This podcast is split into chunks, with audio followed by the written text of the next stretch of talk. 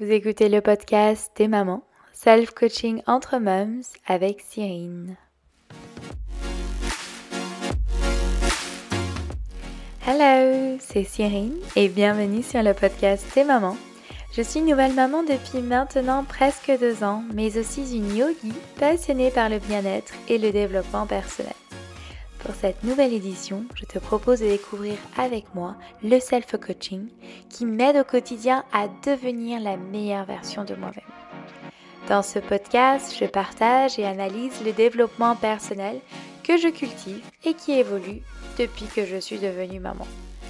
Nous avons toutes en nous les clés pour améliorer notre santé mentale et physique. Alors, découvrons-les ensemble. Belle écoute Hello les mamans, comment ça va? Alors aujourd'hui je reviens pour un épisode de Tes mamans et je vais vous parler des émotions. Alors, c'est un large, un vaste sujet, je le sais bien. Et on en parle de plus en plus. Et c'est super parce que dans notre société, on se cache moins de nos émotions et on a enfin compris qu'il fallait apprendre à les reconnaître, apprendre à les gérer pour vivre une meilleure vie. Donc aujourd'hui, je vais vous dire pourquoi, à mon avis, on passe la plupart de son temps à côté de sa vie à cause des émotions qu'on ressent ou qu'on recherche.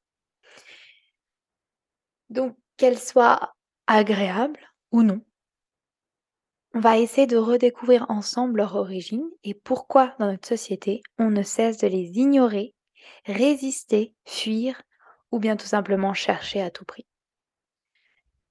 Et je ne sais pas pour vous, mais en étant maman, je trouve que vraiment nos émotions ont tendance à vraiment se multiplier, à s'intensifier et qu'on doit faire encore plus d'efforts pour être présent et conscient.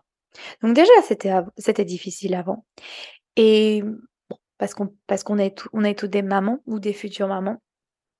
Je, fais en sorte de parler de ça et c'est vrai, euh, ça peut être difficile pour d'autres personnes, mais c'est vrai que je pense que quand on devient maman, bah, je pense que ça s'accumule beaucoup et, euh, voilà. Mais ça fait partie de notre euh, notre évolution et transformation en tant que parent. Alors certes, au départ. Les débuts, on n'arrive pas vraiment à relativiser, se dire ça, mais je pense qu'avec le recul, c'est euh, vraiment ce dont on peut euh, trouver. Et euh, il faut y croire. il faut vraiment y croire. Et, et je vois le résultat des efforts. Et voilà, ça fait partie de cette transformation de devenir parent, que ce soit papa ou maman mais c'est peut-être un peu plus différent de tant que maman. Alors, je vais commencer par vous définir ce qu'est une émotion. Ça paraît tout bête, mais j'ai trouvé plein de définitions différentes sur Internet et je vais vous donner une définition qui me parle beaucoup et on va développer là-dessus aujourd'hui. Donc, la première, une réaction psychologique et physique à une situation ou un vif sentiment provoquant un trouble une vibration intérieure qui est un véritable mouvement. Et celle que je retiens le plus, ça va être mouvement affectif soudain et temporaire en réaction à un événement. Donc, je reprends les mots clés. C'est une réaction psychologique et physique à une situation. C'est vif, c'est un sentiment, c'est une vibration qui vient de l'intérieur et un mouvement. Donc on revient à peu près, mais moi la dernière, c'est celle qui vraiment schématise le mieux, définit le mieux une émotion, un mouvement affectif soudain et temporaire en réaction à un événement. Alors, d'après le modèle de Brooke, donc Brooke Castillo, c'est euh, la coach que je suis, qui est une américaine, et qu'est-ce qu'elle a fait? Elle a modélisé les relations entre les circonstances neutres d'un événement, les pensées, les émotions et action et résultat. Donc elle va schématiser ces liens pour mieux les identifier et ainsi se comprendre et se connaître. Donc c'est pas elle qui a découvert ça, enfin c'est quelque chose qui est c'est comme une certaine vérité absolue, ça ça ça prend sens en fait quand on comprend. Je vais vous donner un exemple concret, vous inquiétez pas. Donc, on part d'une circonstance qui est neutre, mais qu'on va vouloir interpréter par notre propre réalité. Donc, on va y poser une pensée. Et de cette pensée va naître une émotion. Et de cette émotion, on va soit agir par une action, ou soit rien faire par une inaction, et on va avoir un résultat. Je vous donne un exemple. on est des mamans, on va prendre l'exemple d'un bébé. Un bébé qui fait une crise de larmes. Ça va être, c'est une circonstance neutre. Un bébé pleure, tout simplement. D'accord? La pensée qu'on va avoir, oh non, il fait une crise, je ne peux pas supporter ça, je suis fatiguée. Donc il doit se calmer. Voilà, ce serait la, la pensée que je vais avoir peut-être assez souvent quand, euh, quand euh, mon bébé euh, fait des crises de larmes ou pleure. Par rapport à ma réalité, hein, je vous rappelle ça. Hein. À la base, c'est neutre. Hein. C'est neutre, ça doit être vérifié dans une cour de justice. On est d'accord. Un bébé pleure, hop, ma pensée. Et quelle va être l'émotion?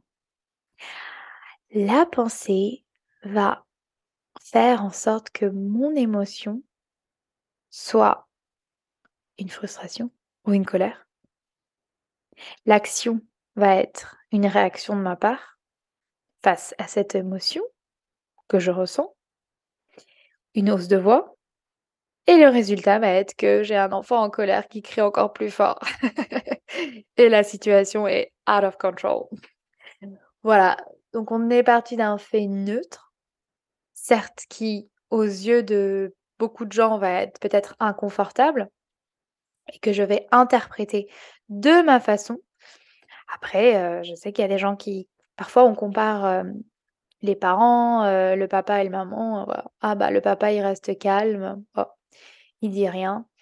Et nous, quand on se compare à côté, voilà, bah, ça dépend, hein, bien sûr, en fonction de, chacun. Je dis pas que c'est une vérité absolue, mais c'est juste pour vous donner cet exemple, que vous compreniez un petit peu la, le, schéma du modèle de groupe de Brooke.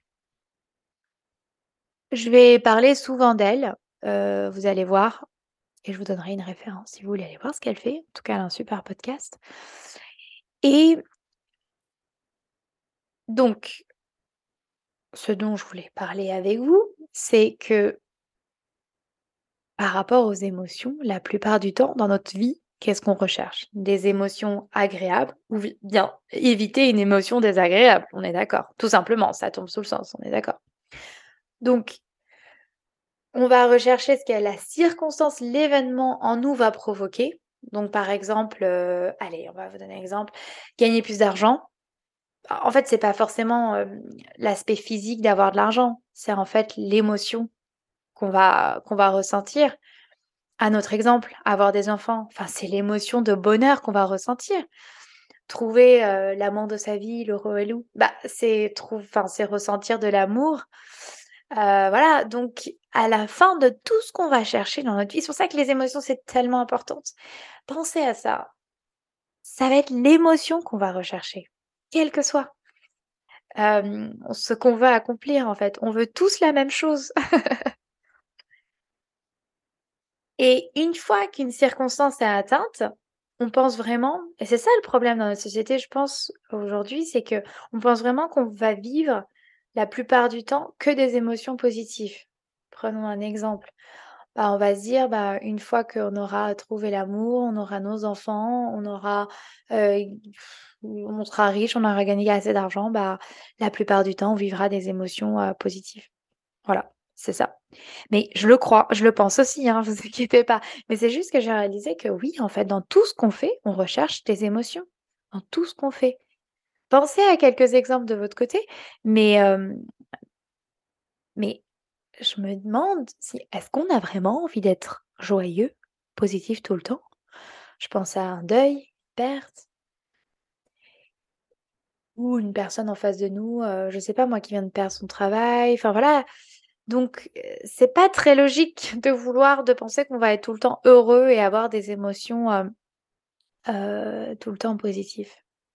Et dans le cas contraire, on va éviter une situation qui peut nous amener à une émotion qu'on ressent assez désagréable, que ce soit la tristesse, la peur, la honte, le chagrin.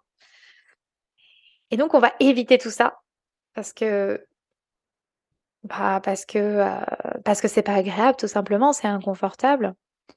Mais vraiment, ressentir la douleur émotionnelle, une douleur émotionnelle quand même fait partie de l'expérience humaine. Et ça me paraît assez naturel. Et puis il y a des recherches qui ont montré que c'est notre cerveau qui s'autorégule, en fait, suite à cette interprétation de la situation qui est à la base neutre. Et je pense que ce qu'il faudrait qu'on arrête de penser, c'est que on pense que la nature humaine fait que le bonheur, bah, c'est ressentir plus d'émotions positives que négatives. Je dirais, je pense qu'on a cette idée que 90% du temps, il faut être heureux et avoir des pensées positives tout le temps. Alors que ça paraît tellement irréaliste. Je pense que toutes les personnes qui, pour nous, ont tout dans leur vie, ben, ont ah, bah, euh, expérience des, émotions négatives comme tous en fait. On est tous humains et je pense qu'il y a ce décalage euh, qu'on a et je pense qu'avec de nos jours, ce qui est super, hein, on a accès à la communication et on, croit, voilà, on croit tout ce qu'on voit. je prends l'exemple des, des réseaux sociaux, alors qu'on montre qu'une partie et ça, je pense que vous serez d'accord avec moi. Et tout ce que ça veut dire ici, c'est qu'on est toujours dans la recherche du plaisir et non de l'inconfort. Et, inconsciemment, bah, on va pas faire les meilleurs choix pour nous et on va aller dans les faux plaisirs pour éviter ces émotions pas agréables. Donc, une émotion surgit suite à une circonstance qu'on va interpréter dans notre cerveau par une pensée. Et ça va être une émotion certainement qu'on ne supporte pas, qui va être peut-être assez intensifiée ou pas, où on va juste avoir l'habitude de réagir de cette façon à cette émotion par la nourriture, euh, la boisson, euh, l'excès de consommation. Surtout que dans notre société maintenant, on a accès en abondance à ces faux plaisirs à disposition et dès le plus jeune âge. je parle de la junk food, hein. je parle de, euh, de tout ce qui est voilà facile. Ça peut être maintenant, je dirais que Instagram ou Netflix, ça fait aussi partie des, des faux plaisirs. Je dirais que voilà, c'est, c'est un peu une, comment on dirait, un, hit de dopamine, en fait. Juste regarder la vie des gens ou, euh, ou euh, être omnibulé par, euh, par la vie, par une histoire, en regardant un film ou une série qu'on va binge-watching. Voilà, tout ça. Donc, je dis pas, on le fait tous, hein, moi, moi la première. Hein. Et surtout, moi, le, moi, j'ai un passé en plus de, de overeating, donc de surconsommation, un peu de boulimie, je dirais. Et justement, c'était pour combler ça, des émotions que je venais de découvrir, qui étaient de plus en plus fortes en grandissant, l'adolescence. Et puis après, qui s'est transformé en surconsommant. C'est-à-dire que le moyen le plus facile, c'était d'aller faire des courses mais que ce soit des courses de, de food, d'alimentaire ou des petits trucs, hein, c'est pas aller chez des grandes des grands des grandes marques ou quoi que ce soit. Donc pour vous dire, c'est vraiment un, espèce, c'est voilà, c'est une espèce d'une échappée en fait à ce qu'on ressent. Voilà. Et c'est normal en fait, tout simplement, quand on voit que le cerveau, bah, il recherche tout le temps le plaisir et il veut éviter la douleur. C'est tout à fait naturel. Et en fait, ça revient à faire un effort de pas le faire. Donc, vous inquiétez pas, il y a, enfin, c'est naturel en fait. C'est pas que vous fonctionnez mal, c'est tout à fait naturel. Et les gens qui arrivent à, faire des choses exceptionnelles dans la vie ou être bien dans leur tête et à pouvoir gérer ces émotions, c'est juste que ils font plus d'efforts peut-être et qu'au fil du temps, bah, c'est devenu plus facile. Donc, les ignorer, ces, émotions, et y résister, bah, c'est pas vraiment la solution en fait. Et je vais vous dire pourquoi. Parce que déjà, c'est très fatigant. Ça demande énormément d'énergie de résister et de réagir. On se rend pas compte de l'énergie que ça demande. Imaginez-vous, enfin, juste les, ressentir cette émotion au lieu de résister. Donc, quand je dis résister, bah, ça peut être, euh, comme je vous ai dit, euh, aller vers des faux plaisirs, euh, réagir. Donc, on sent que ça boue là-dedans, réagir, créer du drame autour de nous. Et ça nous fait reproduire un peu les mêmes schémas de vie sans évoluer et apprendre et sans accomplir ses rêves, en fait. Donc en fait, on sort pas de son confort pour évoluer vers, euh, vers cette meilleure version de soi-même, puisqu'on répète les mêmes schémas. Et euh, ce qui se passe en nous, c'est qu'on n'est pas conscient de ce qui se passe et on n'est pas présent du tout avec nous-mêmes si on les évite et on résiste. Donc en fait, c'est résister, c'est un peu contre nature, mais c'est le cerveau qui nous envoie ces messages que non, non, non, non, non, non, pas de douleur, que le plaisir. Donc voilà. Et puis je pense que ça va aussi dans les habitudes qu'on prend. Et c'est pour ça qu'on revient encore à être présent. Très très important. Et oui, les faux plaisirs aident momentanément à nous sentir mieux, certes. Hein. Mais quand c'est pas prévu et que c'est suite à euh, un, un sentiment, on va avoir des répercussions plus tard et on va s'infliger d'autres émotions plus tard. Je vous donne un exemple, trop boire ou manger, ben, que ce soit une hangover, une gueule de bois après, ou, euh, ou trop manger, on va se sentir avec des kilos en plus, on va se sentir mal, on va avoir un sentiment de dégoût, je pense, un manque de confiance, on va trop dépenser, ben voilà, on va, on va avoir une certaine colère, donc on va créer plus de, sentiments plus tard en fait. C'est, euh, c'est comme je dirais en anglais, postpone the problem, donc euh, tout simplement et c'est assez compulsif. C'est vrai que c'est différent que de planifier, ah bah voilà, où dépenser, quoi manger, ou voilà. Allez, les faux plaisirs, ça fait du bien. Je dis pas qu'il faut les éliminer, mais suite à des, à des émotions, c'est un peu plus, euh, voilà, ça a des conséquences. Donc, je vous propose de quoi? Mieux vivre avec ces émotions. C'est quoi? C'est déjà les mieux les comprendre. Pourquoi cette émotion va surgir en nous? Et ça vient à identifier ce que cette petite voix dans notre tête nous a soufflé. Donc c'est en fait la pensée initiale qu'on a juste eue envers la circonstance neutre et qu'on a interprétée.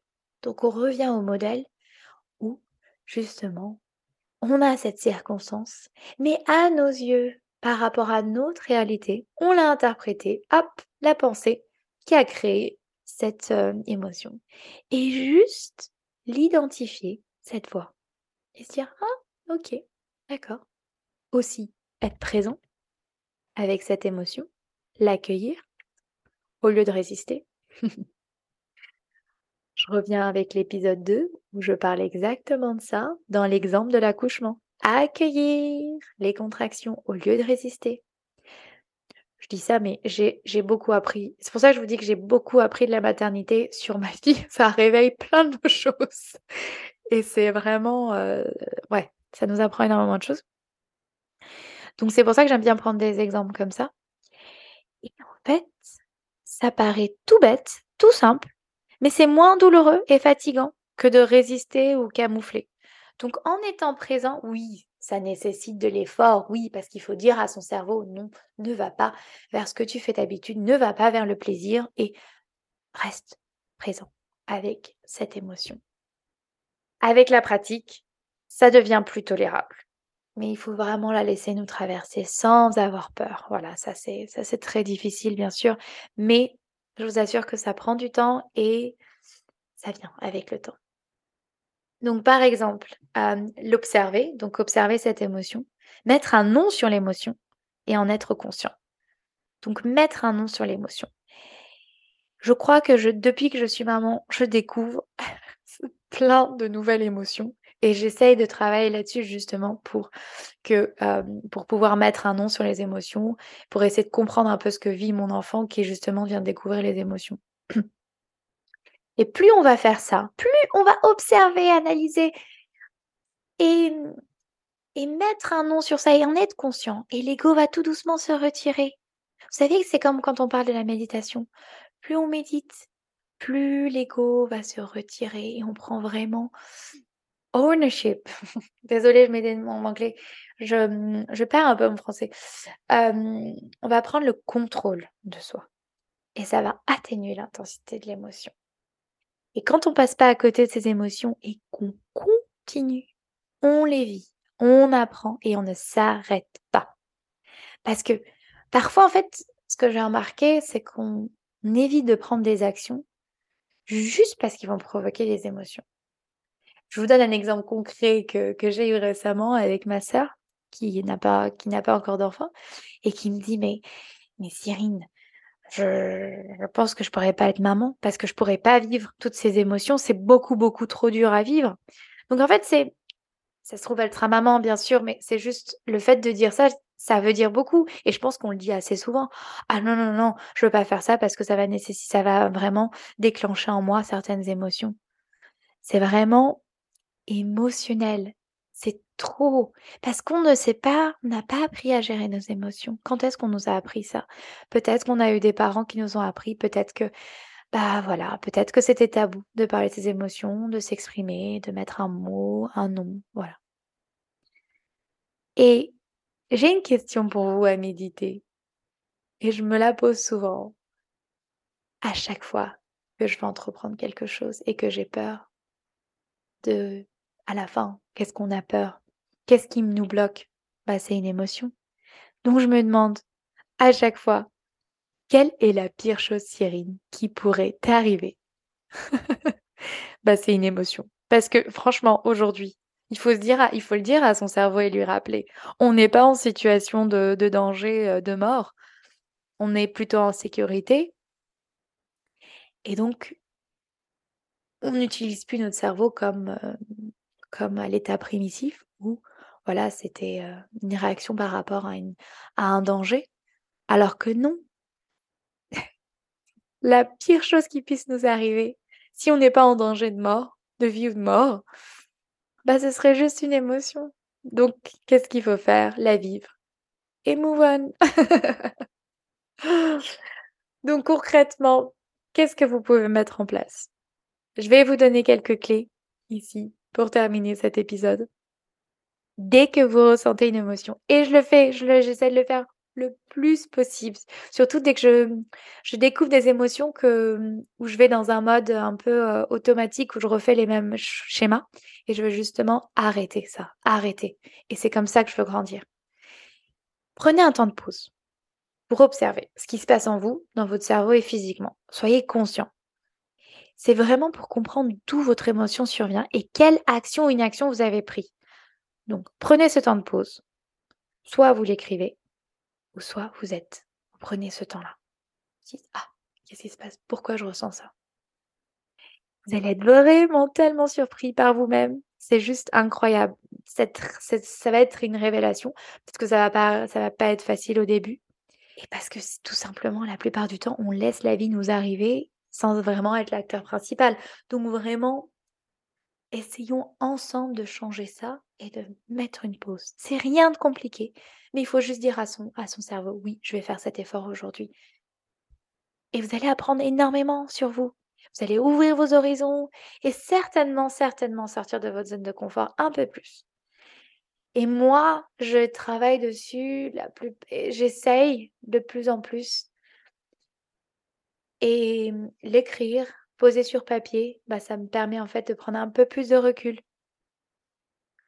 Prendre un peu plus de distance, surtout quand on est submergé par nos, émotions. Et c'est vraiment pour comprendre ce qui se passe là-dedans, dans notre cerveau, et se rassurer, et de se dire, bah, c'est ok cette émotion, et que ça va passer. Ayez un petit peu de compassion envers vous, et sachez qu'avec la pratique, on se sent de plus en plus capable et on améliore notre résilience. Donc, apprenons à gérer nos émotions, à les nommer. Et c'est surtout pour aussi montrer l'exemple à nos enfants. Et oui, pour qu'ils se sentent capables aussi de les vivre. Parce qu'après tout, on est maman. Et oui, on doit montrer le bon exemple. Merci, passez une très belle semaine. À la semaine prochaine. Merci d'avoir écouté cet épisode et pris ce temps pour prendre soin de toi mentalement. Si tu es maman, je t'invite à me retrouver sur le compte Instagram Tes Maman Podcast pour échanger si tu as des questions ou expériences à partager. Merci et à la semaine prochaine pour un nouvel épisode Tes Mamans.